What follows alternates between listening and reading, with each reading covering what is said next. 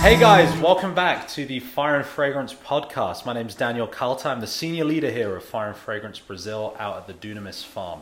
So great to have you with us. Thank you for tuning in for another episode. And today I'm here with my good friend of 13 years, Pastor Emmanuel Arango. We've been at it for a long time, dude. dude, a long time. Been friends for a while. 2010. I was thinking earlier today about this episode, and I was like, man, I we met each other 2000, September 2010. So we're coming up on. You were 17, I was 16 when we met. Yeah, You were going on 17. I turned. and I was what 23. Yeah. and I stayed 23 that whole year. Yes, that's right. Yeah, yeah. I didn't turn 24 till. yeah. I've never spent a birthday with you in 13 years. Dude, we gotta fix that. I got to man. rectify that. What are we talking about today? So today we are going to talk about race and racism in missions. Come on.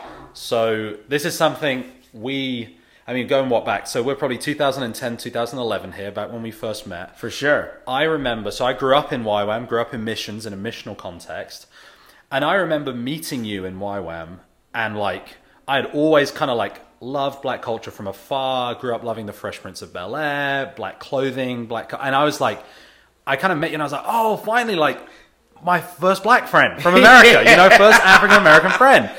Black people don't come to the King's Lodge. No.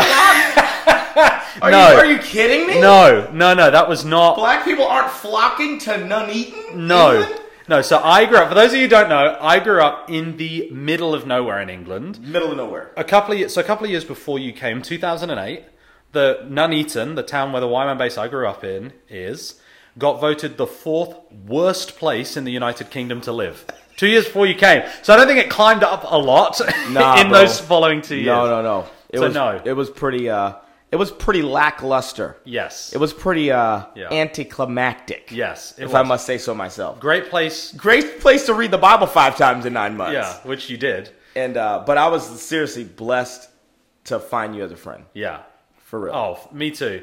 And I mean, for those who don't know, a bit of my testimony is meeting Manny was actually crucial for me even making the decision to be in ministry. So, That's dope. yeah, I grew up in missions, but very much wanted to go another way. And then you had this way of connecting with me, and you're an amazing preacher and communicator, and you did things with excellence, and you just spoke my language. And that was a huge part of me making the decision to, okay, no, I actually think I'm going to give full time ministry a shot. And while you were living at the King's Lodge, I started my first ministry. I was 17. Yeah. So, yeah. Super dope.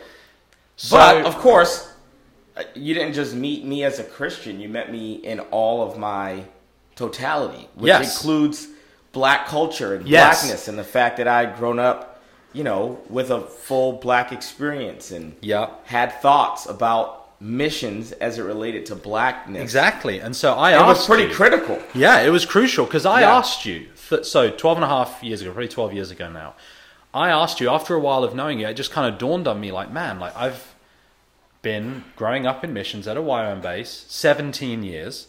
As far as I could remember, you are the first black man that, that has come to our base and done training, has done missions through YWAM. That obviously YWAM's big, but in my experience, sure. you were the first. And I remember asking you, like, bro, like, why is it? Do you think like you're? I've always loved black culture from afar, but why is it? Do you, do you think that there aren't more black people in missions? Like uh, speaking specifically of like black Americans from the USA, Yeah. in missions organizations. I remember. I, I I remember what I said. I'll probably add to what I said. Uh huh. A couple of reasons. There's probably six or seven or eight reasons. I can't even claim to know all the reasons. I'll give a couple from my own personal experience. Number one, I I think that black people generally have had negative experiences when it comes to missions. Wow. So uh, I remember my own personal experience. You know, I'm on a base and we're doing cross cultural sensitivity training for like So going is to your Thailand. DTS, right? You're a DTS student. Okay? Yep. DTS YWAM's entry level program into mission. Yep, and there's all these protocols about like how to act in Thailand. So we're going, we're preparing for our outreach. It's like, hey, don't do this, do this, don't do Uh-huh. this. You know, you're a pilgrim, not a tourist. Mm-hmm. You're entering into someone else's culture. The last thing we want to do is to offend people. We Yeah. want to be like cross culturally sensitive. The gospel Mm-hmm. is incarnational. I mean, we're learning all this stuff. And my biggest frustration was that wait a second, all I because I'm the only black dude on this trip, right? Yeah. And I'm like, so all of these white people can do this. It's cross cultural sensitivity. You can do this Uh-huh. stuff. You can do this for three months on an outreach. Yeah. But you can't do this with black people who live in America with you. You Wow. cannot do this. You're telling me you can go to Mexico and be cross culturally sensitive in Mexico, but not with Mexicans that live in America. this is the biggest. Something about that plane, bro. Just the pressure. so hypocritical. Wow. I remember just being like, wait, wait, wait, wait, wait, wait, wait a second. The the world has come to America. Yeah. The the America Yeah. is a great training ground Yeah. for learning how to be cross culturally adept. You know what I'm saying? Yeah. Like, how is it that you can be missional on the mission field, but not missional in your ordinary life? Not so it's it's something that you're the experience is that you're taking you're taking something on and performing Yes. something that's not Yes, authentic a exactly. And I'm saying, ah, man, what will be better is for you to live missionally Yeah. 24 7. For you to live missionally, for you to understand, man, I've got to build a bridge of understanding before I criticize someone's culture. Yeah. Man, I have to be incarnational. Hey, does my personal life Yeah. reflect the beauty of the diversity of the kingdom? Do, do Yeah. I have black friends? Do I have Hispanic friends? Do I have Asian friends?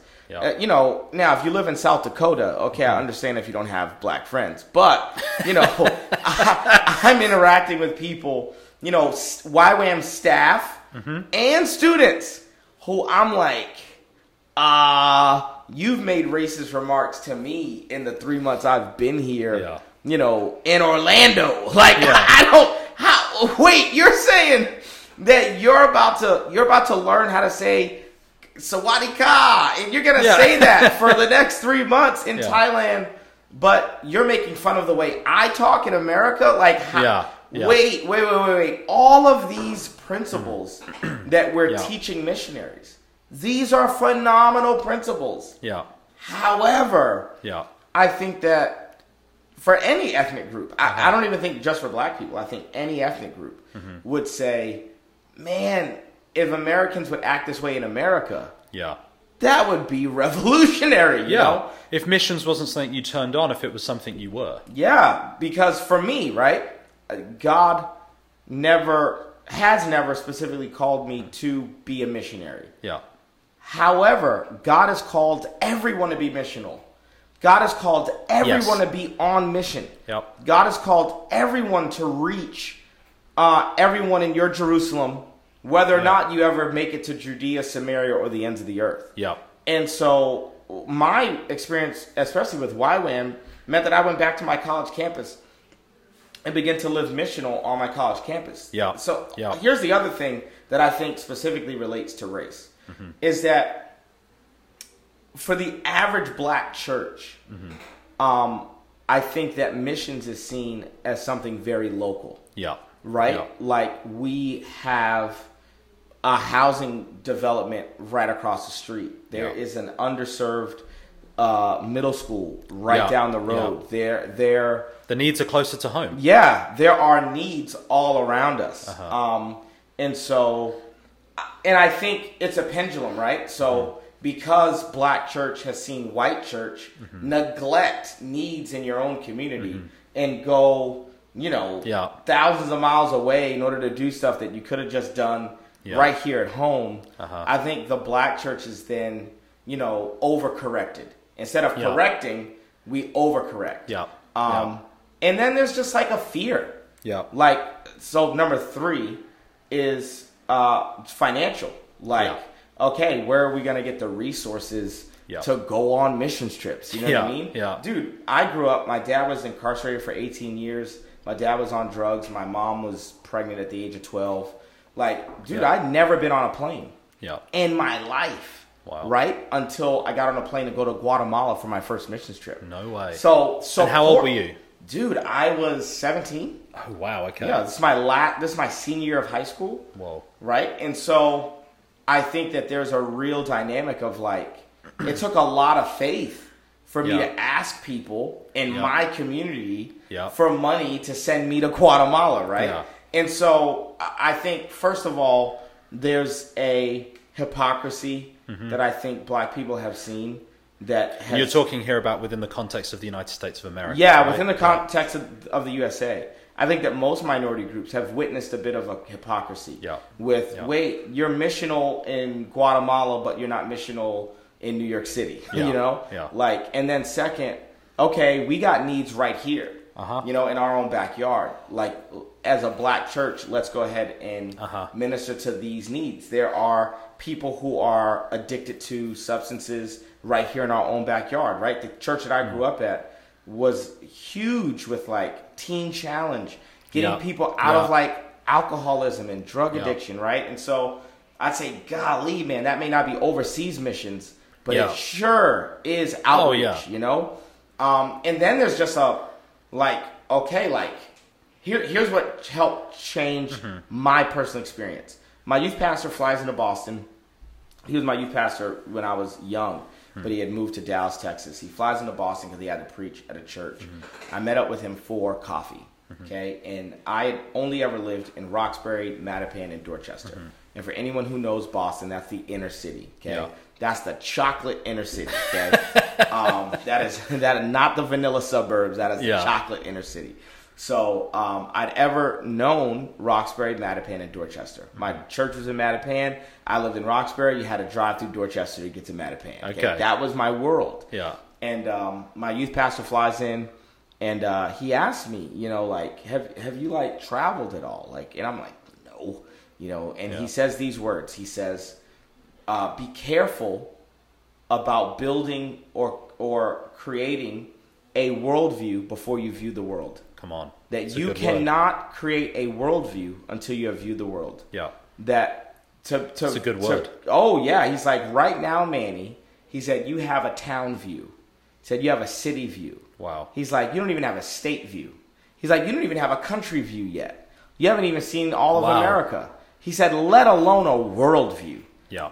You haven't seen the world. You haven't been exposed to enough to Yeah. come to conclusions about like the big questions of life. Yeah. And he's like, you need to get out of of the bubble that you're Uh-huh. in. And so uh, that lit a fire in me. At- Yeah. From that point on, Guatemala, Thailand, Uganda, Ghana, South Africa, England, England. where I met you, Germany, Italy. I mean, dude, I Yeah. went on a France, we're here in Brazil right now. yeah, like Yeah. I, I began to realize, you know what? This is actually really, really important. Yeah. Um, f- not just for black people, for Americans. Only 30% of Americans have a passport. Crazy. And Crazy. it's an underwhelming minority Yeah. of those people who actually use their passport. Yeah. And so when we even talk about like, okay, Americans are a bit ignorant, that's not an opinion. Yeah. That's an actual like you haven't been exposed to a lot. You know what I mean? Like you got to get out of South Dakota. Yeah, you know what I mean? So um, I've began to realize. All right, number there's there's there's two things that I begin to realize.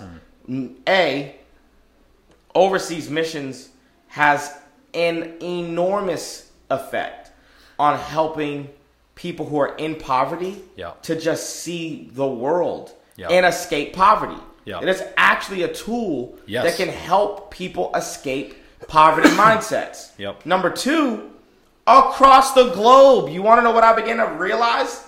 People love black people. It's true. It is absolutely true. people love black. It was so easy for me to do missions. Yeah. I would keep, talk to anybody. Yeah. Everyone's interested because of, you know, because of American entertainment, Yeah. because of sports, because Yeah. of TV, because of movies. You know, America has exported American culture around the world. Yeah. And, dude, black culture is pop culture. Oh, massively You so. know? So w- when people, you know, I remember me and Tia were in this village. Tia's your wife. Tia's your my beautiful wife. She's here with us. Over there on the couch. Shout out to Tia. Um, me and Tia were in South Africa. Okay, doing missions. This is like my sophomore year of college, Uh-huh. maybe my junior year of college. And dude, I convinced this whole village of of children that I was Chris Brown's brother. Okay? and, that, and, that, and that I didn't like Rihanna. like Rihanna's so rude. And like all these kids are just coming up to me like Chris Brown, Chris Brown's brother. It's Chris Brown's brother, you know?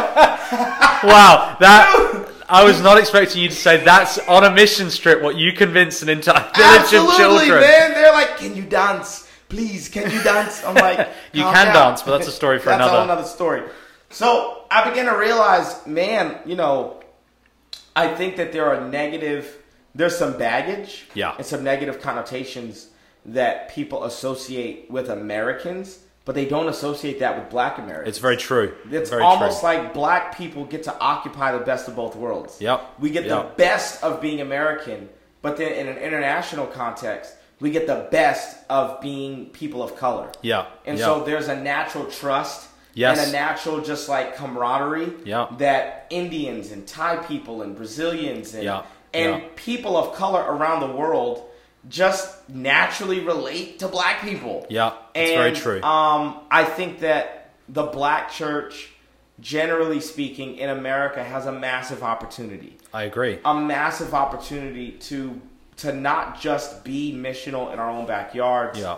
but I think that we have a responsibility to use the leverage that we have Uh-huh. and to use the the grace that I think is just on us as a culture Yes. um, to minister to people around the world. And Mm-hmm. so, uh, yeah, yeah, my, my, you know, probably when we first met when I was 22, 23, Yeah. I would have said, dude, black people are doing missions. We're doing missions Yeah. in our own backyard. I think now at 35, I would probably say, man, I've experienced so much favor. Yes. Like, and not just like supernatural favor. I just mean cultural favor. Yeah. Yeah. Like, people just like black people. and that's how we became friends. Yeah. I was like, dude, I love black culture. Like all the artists I listen to, black Americans, TV shows I watch, black Americans. Like, I just loved black culture. Absolutely. Which here's the funny thing. I think that um, for black people in in America who have experienced um, maybe a lack of dignity or like a lack of like acceptance or have experienced um, um, the the the discomfort of of white supremacy, like who've who've really experienced like a lack of self dignity. You know what Yeah, I mean? In yeah. in a world that has white beauty standards, that has Yeah. that where whiteness is really a, a value. You know? I think that being going being international helps to restore dignity in a Uh-huh. way that is really really dope. And I think that there's a two way street. And I think the best missions experiences are always a two way street. It's like there's something that I'm giving, Mm-hmm. Uh-huh. but then there's something that I'm receiving. And Wow. um, being being spending a lot of time internationally for me was formative Wow. for just my own um, for my own understanding of who I was and. And I think it's what does it massive. mean to be me. So go ahead. I think we have an international experience. One that is one of the main things it does, and I, I think one of the things that you talked about. I think it would be good for us to define what is missions in a moment because you you talked about, um, man, if I want to go change another culture, but I can't first like change or love my own, then that kind of, and so I think it would be good to talk about like, man, what is missions in the context of integrating with culture? Is it changing culture? Is it celebrating culture? Because that's a yeah. a fine line. But one of the things, so I grew up third culture. My dad's Egyptian, my mum's white British. I grew up at a YWAM base, which was like I grew up around Americans, Canadians, Yeah. Africans, Koreans. I mean, grew up with Chinese people. We had Chinese people come to schools at our base. It was from the Middle East, from South America. I just grew up around every culture you can imagine. Yeah. And um, one of the things that I think I have realized the more I've traveled with other people who grew up in a, should we say, a monoculture or a, a you know, grew up in a white suburb in America or grew up in a Or white grew up in the hood Yeah. of Boston. Like, Yeah. either, yeah, yeah. is it's just like you don't actually even so there's this parable right of these two fish swimming in the ocean an older fish and a younger fish the older fish turns to the younger fish and said wow the water's great today and the younger fish says what water yeah, yeah. and it's like this idea that like when when you've only experienced one culture, when you've only experienced one type of water, all you like you don't even know to notice For sure. that I have culture. It's Yeah. just like this is the world. It's right? the air you breathe. Yeah, this is this is just life. It's the way it is everywhere, isn't it? And then when you travel internationally, yes, you're learning about another culture, but simultaneously, actually, as you learn about another culture, it reflects back on your own. Like, oh, like why do I do this? Yeah. What, why why do we do this this way in my town or in my city or in my country? Why why does my family celebrate Christmas this way? You spend Christmas with another family, Yeah. and it's like, wait. You, you eat that for Christmas For lunch, sure, for you know. sure. It's like, and all these different things they they reflect back to us actually what is our own culture and the things that are good about it and if we have a healthy will if we have a healthy humility about approaching other cultures sure. it reflects back to us like oh man maybe maybe i'm not right Maybe Americans are loud. maybe maybe maybe maybe just maybe just, Just I- maybe. if i if i could be so bold as a third culture child not american my son is an american citizen my son was born in the USA, so he has an American passport. He actually doesn't even have a British passport yet. He will have soon. But he has an American passport. So I love America. God bless America. But if I could speak for the rest of the world as a non American, Americans are loud. like, and, and we I'll lo- consider that. We love you, but a little loud. Loud, louder, louder than Koreans, for sure. louder than Europeans. I didn't realize that Americans were loud until I lived in the UK. Oh, And really? everyone just kept looking at me every time I said anything. that, that is true. and I went, "Am I being loud?" And you know, I usually around me- reflected back to you, yes, but I love it. Yeah. And I'm a loud American, so Yeah. man, golly, good luck. Uh yeah, you, you begin to learn about your own cultures, you engage with other cultures. All right, I'll tell you a story. Uh huh. I'm in Uganda, Mm-hmm. okay? And I think th- uh, this is why I think it's really, really like um, the providence of God Mm-hmm. um, and the wisdom of God that He would that that the that this prophetic word would be released over Brazil Uh-huh. to be a mission sending country Yeah. um, is because I think for Europe and for America, um, first, let me say this European and American missionaries have done incredible things around the world. Oh yeah. Incredible No things for the kingdom that can't be uh, overstated. Hospitals, schools. Yeah. I mean, you're talking innumerable amounts Yeah. of human suffering have been alleviated Yeah. by uh, white European and, and white American missionaries. Yeah. Not even a question. Um, so, I, in my critique, I don't want anyone to think that I'm not aware or celebratory Yeah. of all of the incredible things Yeah. that that European and American missions have done. Yeah. And in other podcasts, we will celebrate that because it's missions history and it is beautiful and there's so Absolutely. much good. But that's not what we're here to talk about today. So let's talk about what Yeah. we're here to talk about. So I'm in Uganda, right? Uh, I'm living in Uganda for six months. So this is not like a short. okay, wow. This is a long stay in Uganda. Mm-hmm. I bucket bathed for six months straight. Dang. No showers for six months. You're a real missionary. oh, bro. I'm using a pit latrine for six months. Oh man. Yeah, yeah. I'm in. Okay, living with a family. Uh-huh. Um, I'm I'm immersed. Okay, this is like an immersive experience. Yeah. And uh, I've got a host sister. Her name's Florence. So uh, I realized this the day I moved into my host home Mm-hmm. That there's a big, huge picture or portrait of white Jesus. Okay, Okay. gold, golden br- blonde hair, Wow. blue eyes. Just like they have in the Middle East. Yeah, yeah, yes, white Jesus. Okay, uh, very handsome uh, white Jesus with the with the robe. It, Yeah. It's beautiful. I noticed the picture on the first day, and in my head, dude, I've seen pictures of white Jesus my whole life. So I'm thinking to myself, ah, yeah, Very European. yeah, like no one thinks this is literal. Like no one takes this literally. Yeah. Until maybe three or four months into living uh, with my host family, and I said to Florence, I said, um, who, you know, Florence was trying to figure out what I was when I first got to the house. She's like, ah, Emma, what, what are you? And I'm like, uh, black?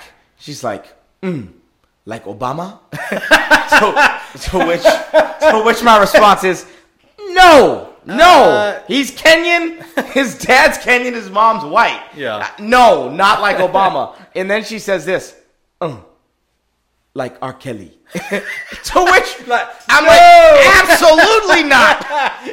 I'm like, yes, racially. No, in every, Every other, other way. sense. Like, absolutely not. Oh. But the funny thing is, the month before I got there, R. Kelly had had a sold out concert in Kampala, bro. Like, Okay. R. Kelly is crushing it in Uganda. Yeah. Anyway, So was, he was then. Now he's now he's behind bars Yeah. where he belongs. Anyway, so. So you dude, c- confirmed you were not like R. Kelly. Yeah, yeah, yeah. No, I'm not. And so then I'm like, like Will Smith, you know? I'm like a celebrity that we can all be comfortable with, you know? like, I'm just black. She's like, Yeah. and she still didn't get it. She's like, what is your mother? you know? She's like, what is your father?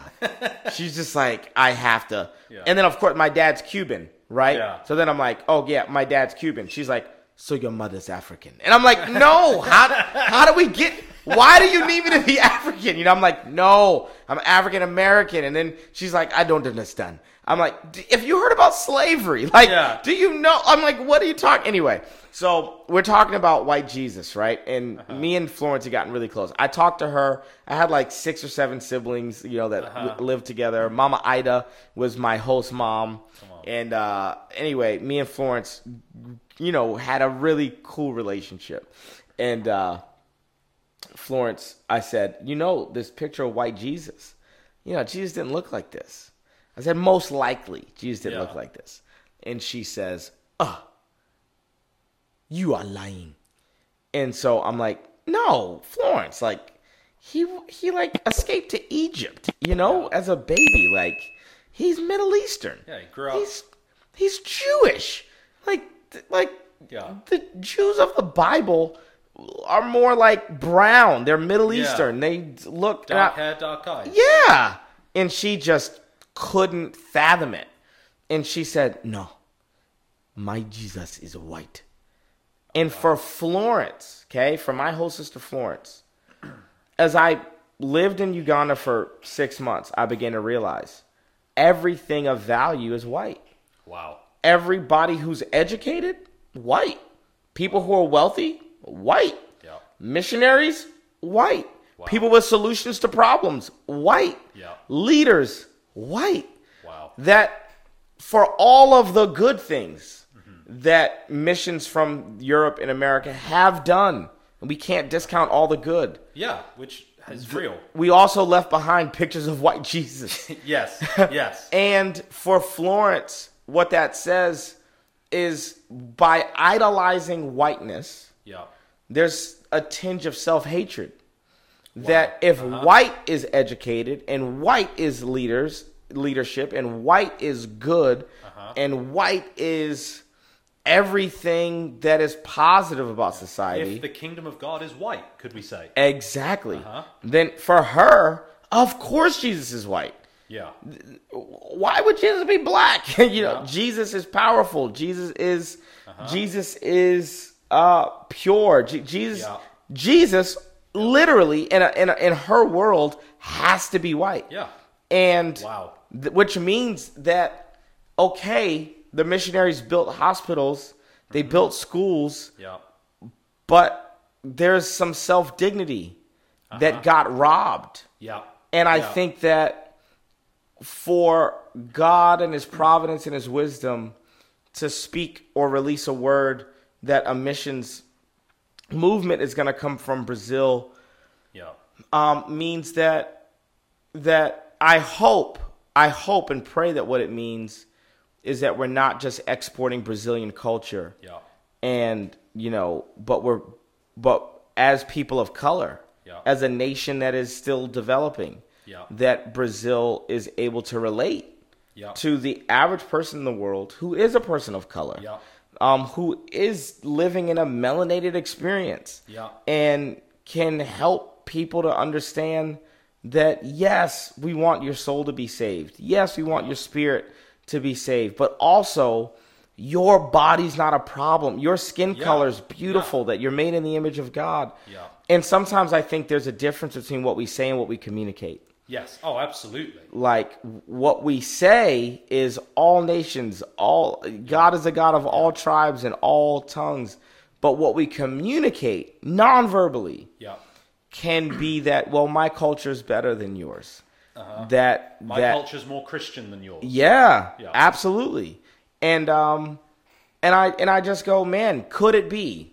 Like could it actually be that in the wisdom of God, he would choose a nation like Brazil Yeah. um to begin to bring the gospel around the world. And to me I I think that's beautiful. Yeah. Um and that doesn't mean that there's not a real significant place for the rest of human history for white missionaries. Yeah. Uh, for if anything, yeah. if anything, I think it means that if you're white from from America or Europe or anywhere else, Yeah. that um that we would be missionaries, not not not colonialists. Yeah. like that we would be missionaries, not colonizers. Yeah. Um, and and in order to do that, there just has to be an intentionality around Yeah. that. And I think in order to do that, we have to. So let's let's come back to something we talked about earlier when we were talking about uh, changing culture and what is missions, right? So Okay. what, what is the role? How do missionaries then? So let's say you and I decide today, Manny, we are going to move to the Middle East. You and I are going to move to Iraq.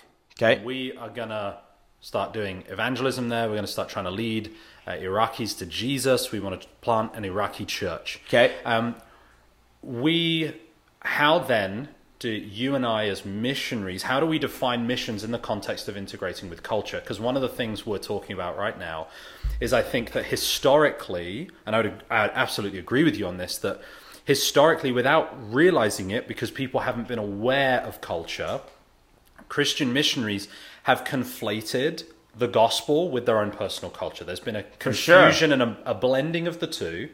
And then what's happened is, you know, we have like, for example, uh, the churches in Africa that all go to church in a suit. Everyone goes to church in a suit. Yeah. Because the British missionaries that came in, or the Dutch missionaries, or whoever it was, who came in and taught you the Bible and taught you the gospel, they always came to church in a suit. Well, yeah, because in the UK or in Europe, it's it's cold enough to wear a suit. Yeah, yeah, it's not a billion degrees, Bro. And it's cultural, right? This is Yeah. like um, the the ladies will wear their you know dresses and all those different things. And what's happened is that along with the gospel, we've exported Yeah. British culture to an African church along with the gospel. So we've taught people the Bible and we've taught people British Absolutely. culture, as opposed to Because we're the fish. yes, We we Yeah. we're not even aware no, no, that this is cultural. Yeah, Exactly. keep going. Um, as opposed to, so I have obviously been in missions for my entire life, and I've spent a lot of time thinking about and meditating on, okay, then what does it mean for how do we do better, right? Acknowledging that what has gone before has been good, but that we can always do better. You would hope in 2,000 years, since Jesus said, go into all the world and preach Yeah. the gospel the, and make disciples of the nations, that we would be improving generation upon generation Yeah. in our Yeah. effectiveness, our understanding, and our actual moving towards that goal. Um, so, how can we improve? And I think as I've meditated on that, I have been struck by what it says in Revelation, where we talk about, you know, Jesus comes again and the new Jerusalem, new heavens and new earth, all of those things. And what it says when it's describing the new Jerusalem is that the kings of the nations will bring their glory Oh wow. into the New Jerusalem. Yeah. And as I thought and meditated on that, I, I started thinking about, man, what is that? So hang on a minute. In the new heaven and the new earth, the nations, the, the ethnos, the people groups of this world yeah. That come to faith in Jesus are going to bring the glory, everything that is best, the richness of human diversity when it comes to race and culture and nationality. That's coming with us into the new heaven and the new earth. Yeah. The kings, the kings of the nations will bring their glory, the best of their nations, into the New Jerusalem. Mm-hmm. And it got me thinking. So, hang on a minute. Is the role of the missionary to come in and change culture, or is the role of the missionary to come in and enhance culture? I think that's a phenomenal question. Okay, what's your answer? I think the role of the missionary is to come in and enhance the culture. I would 1000% agree with you. to empower to help people to see every culture every culture it doesn't matter if you come from a quote unquote christian nation Yeah. which just means a heavily evangelized nation a lot Yeah. of churches a lot of people who follow the teachings of jesus or if you come from a completely unevangelized nation Yeah. In every culture in every people group there is a glory there is there is an innate god-given identity destiny a, Yeah. a goodness can we say Yeah. that needs to bring god glory Absolutely. that needs to be that needs to be brought into the new jerusalem but in every culture christian nation non-christian nation muslim nation whatever it is whatever the current state of the nation it doesn't look like the kingdom of our god Absolutely. the, the answers to the problems in the world are not. We don't need to. American missionaries don't need to bring capitalism to the rest of the world. That's not missions. That's that's colonialism. That's not the goal here. Is to make to give every nation in the world the American Constitution. Yeah. That's not the goal here. The goal is not to give people British systems because they work. Yeah, You know, yeah, like yeah. which is what the British Empire did. Yeah. So no, the goal is to come in and to restore the dignity Yeah. that sin robs from a people group. Yep. And so it looks like the empowering of the indigenous Amen. and the raising up of, okay, I want to share the gospel with you, but actually, I'm here to bring you the good news of Jesus Christ, but I'm here to learn your culture. Yeah. Because I believe that deep inside your culture is something that needs to be transformed, something that needs to be awakened, shall we say. Like Absolutely. Romans talks about all creation has been subject to sin, and all creation groans for the sons of God to be revealed. So Yeah. we're coming. The role of missions and evangelism, it's not just to save souls. It's not the gospel of salvation. It's the gospel of the kingdom, right? Exactly. And so we want to draw out of every nation the glory that is to come with us into the New Jerusalem. I think that has to look like the empowering of the indigenous to to, to start church move little Jesus communities across their nations. Absa freaking lutely. Which is freaking Peace Child. Yeah, Remember- you yeah. remember reading Peace Yeah. Child? I had to read Peace Child before I went on my first mission trip. John Richardson is that his name? I don't even remember. I think so. but it was it was called like a redemptive like we Uh-huh. it, a redemptive analogy or something like Yeah. that. But it's a true story. Yeah, it's a true Yeah. story.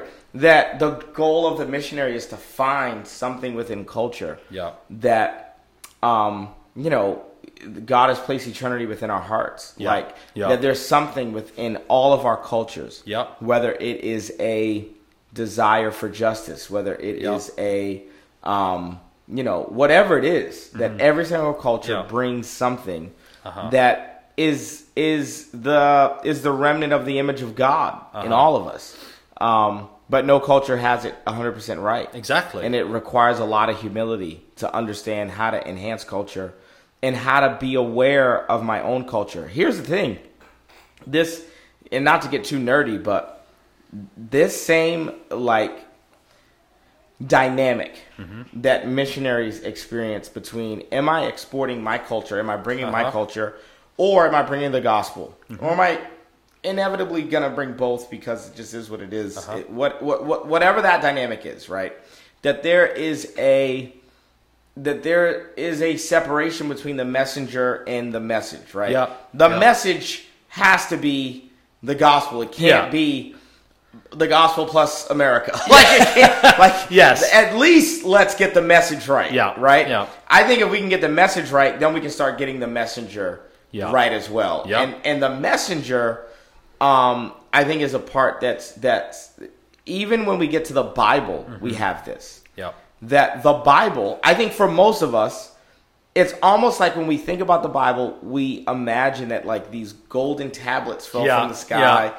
and that like, you know, every single thing that's in the Bible Mm-hmm. Is not bound by the cultural oh, experience. Oh, I believe of the Holy Bible. Spirit like possessed people. It's like eyes roll back. And they just, like, Yeah. When I was a kid, it's That's inspired ex- by the Holy Spirit. You know, Exactly. Zero human, just the hand. Yeah. God just need Holy Spirit just needed an arm because he didn't have one. he like just takes hold of Isaiah and out comes the book. You know, And and I think we have to go, yeah, for everyone, whether you're Moses, mm-hmm. Isaiah, Jeremiah, yeah, British European missionary or Mm-hmm. a Brazilian missionary that you have to be aware that that what we have in the Bible yeah, is the infallible truth of God's word, Yeah. couched in a culture that is not perfect. Yeah. That that ancient Near Eastern Israelite culture is not perfect. Yeah. Jacob is practicing polygamy. You know, like like there's clearly Yeah, yeah. like in that God in in his foreknowledge Yeah. goes, This doesn't intimidate me. Yeah. This doesn't scare me. Yeah. I'm still able to move Yeah. and speak and communicate in spite of broken, imperfect cultures. Absolutely. That the infallible word of God gets into very broken cultures. Yeah. And it's that culture that God uses as a vehicle to give us the Bible. Absolutely. Um, and so, a to to direct Mm-hmm. like points of application. A, I don't want anyone to listen to this podcast and feel guilty. Yeah. Like, Yeah. man, my my sending culture did something wrong. That's Yeah. not guilt. Doesn't lead to change or repentance. No, it only No. leads to resentment and Yeah. and we don't need anybody to feel guilty. and we So- don't need the scale to flip back. Like you talked about how uh, it was it sister. What was her name from Uganda? Florence. Sister Florence. That's right.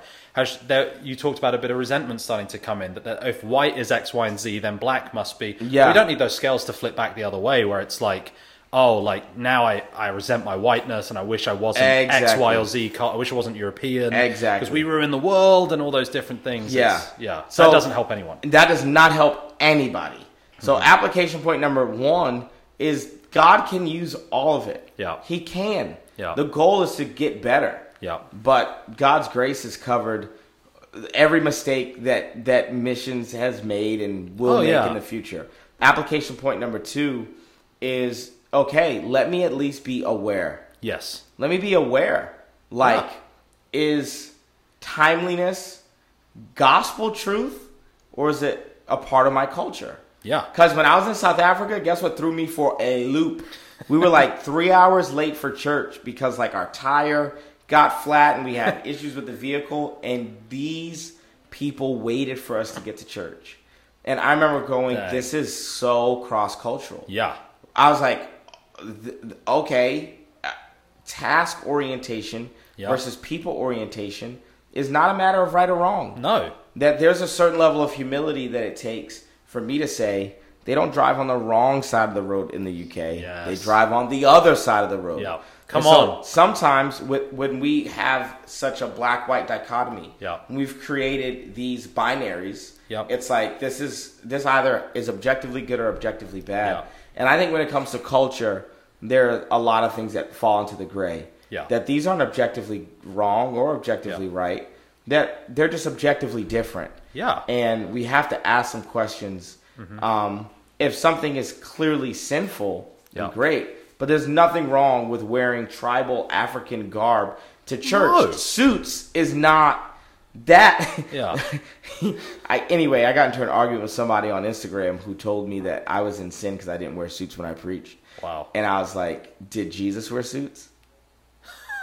like, so you're telling me Yeah. that a European thing created in I don't know what year, like Yeah. that that is biblical? Like, Yeah. come on. But that's what it's talking about in Revelation when we're all dressed in white suits, Come white three pieces. Is that Like Benny? Hinn style? Hey, like, it's just everybody's Benny Hinn. in dude, if it works, it works. You if know, it like, works, it works. breathable, man. Maybe it's silk or cotton or something. Why not? Oh not? God! All right, we've been talking for a while. Uh, Do we want to talk about anything else? Okay, so we've been running all over the place. Oh, about- dude, we're we're we're crushing it, man. We're We're we're, it. talking about everything. There's- I hope this has been stimulating for those who are watching. Like it's, it's certainly stimulating my thought. I'm t- I, it's not boring. I tell you It's, that. it is not boring. So we've talked about culture and missions, the Yeah. role of how does missions integrate with culture. We touched a little bit on eschatology of missions, what's in the back of the missionary's mind. Eschatology is, is just where is the end? Where is history going? What is history moving towards? Yeah. So the eschatology of the missionary being to celebrate culture and see the glory of every culture brought into the, the new Jerusalem, the kingdom of heaven, the new heaven and new earth. Um, but let's come back to where we started. So we're 13 years ago. You and I are hanging out together. Yeah. And I ask you, Manny, like, why why are you the first black American friend I've had in in missions. You know, Yeah, not, yeah. not you're obviously not the first of all time, but like the first that I've known. And and you talked about the it was exactly what you said. Those those were some of the things that you talked about. Yeah. Um, but looking forward, just to throw a couple of statistics your way. So right now, there are 3.1 billion people around the world with no access to the gospel. Okay. So that's we're talking around 40% of the globe doesn't know who Jesus is, no access. We're 2,000 years after Jesus gave the Great Commission at the end of Matthew and Mark, Yeah. and the beginning of the Book of Acts. And so, 3.1 billion people, 1,200 languages, no portion of Scripture translated in their mother tongue. Uh, and yeah, in Gen Z, so Barna have just released a new batch of research. God bless Barna for all that they do with helping Christian research. But Barna have just released a new set of statistics that among Gen Z, 53%, I think is the number, 53% of Gen- Christian Gen Z say that they would consider missions a high priority and something they would consider as a full time calling. Wow. The highest demographic within Gen Z, so the, the percentage the the percentage of people that have the highest view of yes, I would consider being a missionary. Yeah. At sixty one percent, African American black youth in America, black Gen Z in America Yep. are the demographic in America right now most interested in missions as a full time career, like doing long term missions work, outreach as a full time calling. So we are, it seems there's a shift. For There's- sure. There's something happening where, because I have been thinking and praying about the conversation we had for the last 12, 13 years, trying to come up with, okay, like, God, we need to see this change. Like, For like sure. you said, the I really believe that the black church in America is carrying something right. God is moving in so many phenomenal ways, and they, the sure. culture is so rich in so many ways that I actually think like ever I go, the nations are like listening to Maverick City music and gospel music is in terms of Christian contemporary music. Black gospel music is huge. Yeah. I mean, Maverick City Music is the third most streamed Christian music in the world. Yeah, Hillsong's number one. Elevation Music is number two. Maverick City Music is number three. phenomenal phenomenal and so there's like there's something happening right now where it feels like for me as i've been praying and and thinking about this it feels like the time is right we're looking obviously here in brazil at the missions movement out of brazil but i really believe that the time is right for a missions movement out of the black community in america Yeah. and i i wonder what would be your as, as a so you are you you were a youth pastor in a black church for how many years Oh man, almost a decade. Probably Almost a decade. Seven years. Okay. Like on staff, and Phenomenal. Even more time, not officially on Yes. staff, but we know how church works. We all know Even if you're not on staff, if you're willing and able, you might as well be. yeah. Sometimes if you're willing and not able, you're still like, let's Willing, go. a willing leader who's available. anyway, so um, so looking at that, what would be like your obviously you and your amazing wife T, you both did missions for a period of time in Yeah. your lives with YWAM and, and in, with other organizations as well. What would be like your kind of what would you say if you're addressing like 61% of Gen Z in the black church are saying like look we we we would consider missions something important and something we would consider doing as a full-time occupation Yeah. what would be your what would you say to that what would be your message The, those 61% of people should come to Brazil. that's, my, that's my number one. That's my number one. Uh, that's my number one piece of advice. So if you're watching this and you're 61% of black people who are saying in Gen Z Yeah. that say that you would consider missions, uh, you should come to Brazil and do a DTS uh, with fire and fragrance at the Dunamis Farm. That's, that is number one. well thank you that's ex- encouraging Um, I think I think that that would actually be really wise. I'm not joking. Like I think that would be very very wise. I second thing that I would say is that uh, if that statistic is true, okay, if that statistic is true, then if I'm any white missions organization, I am. I'm. That's a significant statistic. yeah Um, and I would say, um, then you, I would, I would admonish and and challenge any white led or like white founded missions mm-hmm. organization to get serious about mm-hmm. recruiting black leaders Wow. um period mm-hmm. like if if black here here's the number one point of frustration is that as i was a part of a white missions organization there were no white there were no black leaders to disciple me Yeah. in that white Yeah. missions yeah. organization There, there so wasn't that reference point for you, that person Yeah. that was like, it's like who like- can relate to my story and help Yeah. me navigate this world, you know, this No. I would say like start recruiting black leaders to Hmm. be a part of your organization. I would say I I I, would hope that you would have been recruiting Yeah. people from the nations Yes. to be a part of Uh-huh. like what you do as a leadership team. Mm-hmm. Um, but if you haven't, then I would say that statistics should be a big wake up call. Mm-hmm. Um, uh, third, I would say that the church that I was a part of in North Carolina, I think did missions really well. Yeah. Um, our pastor's wife led a trip to Kenya every single year. And that trip to Kenya did multiple things. Number one, um, it helped black Americans to find beauty and significance and um, beauty and significance in a continent that black Americans don't feel very connected to. Wow. We don't feel naturally connected to the continent that we come from. Wow. And so, even for me and Tia, like, you know, um, um, 2019 was the year of return Wow. for, um, you know, I think the first slaves left uh, Africa in 1619. Okay, So it wow. had been like 400 years. Um, and 2019, like right before COVID, like there was like a big thing. Like Wow. Jay Z, Beyonce, Cardi B, Kevin Hart, like they all went back. No way. They all had like concerts in Ghana. Like it was a big thing. It was like the year of return. Wow. Um, and when you go to like slave castles, like on the shore in Ghana, there's this door that slaves would leave from, and it was the door of no return. Wow. And so all these black Americans were like going through that door as like we did return. Wow. Right? Come on. Um, and so I think that there's just like a connection Yeah. with the continent of Africa that I actually think is really, really important. Wow.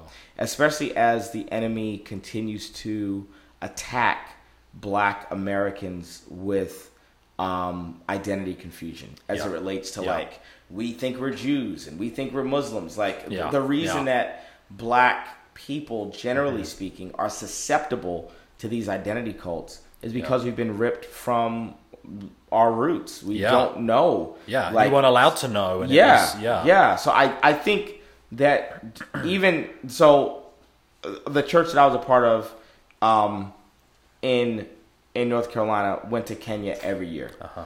Um, second, it was great for the Kenyans Yeah. because the first year, um, there's a Puerto Rican dude who's like on the leadership team for the missions Mm-hmm. Uh-huh. stuff in North Carolina, and he's the lightest skinned person. Okay, he's a man and Yeah. he's the lightest skinned individual on the team. That first year, they just assumed he was in charge because of the color of his skin, Wow. because the tone of his skin, Yeah. and because of his uh, because of his gender Uh huh.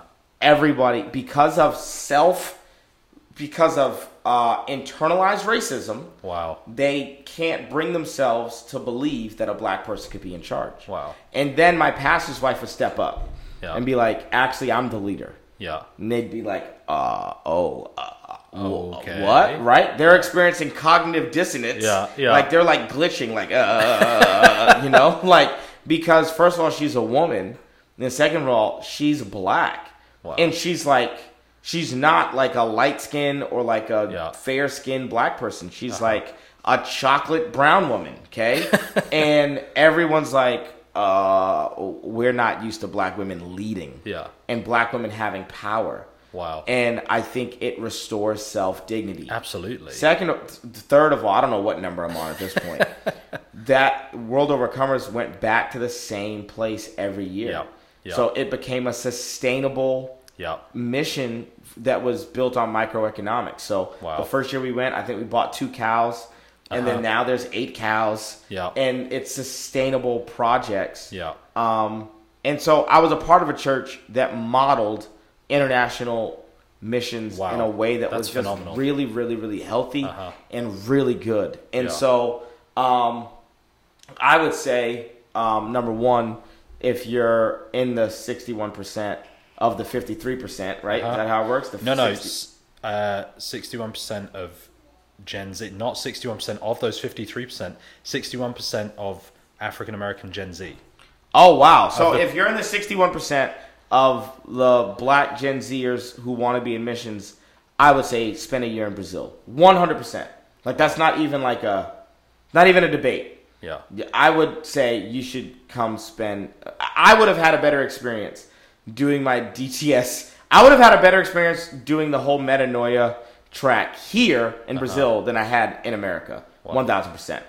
I could have learned Portuguese. Anyway, number two, I think that if you're a white founded or white led missions organization, I think you should wake up and start recruiting like black leaders. Come on. I think you should have done that 20 years ago. But the better time to do what you should have done before is now. and third, I think that if you're a black church or a black organization, I think that there are some amazing black organizations to look to as a model. And I think that World Overcomers Christian Church is a phenomenal model. Um, and I think First Lady LaShawn Thompson is one of the freaking best missional, international missional leaders that I personally know. Um, and if white organizations are not going to recruit us or partner with us, that does not stop what God wants No, to do. no. Then go on ahead Yeah. and let's form some black, bl- predominantly black missions organizations and bring and and and leverage the grace that I think is on us as a people. so on.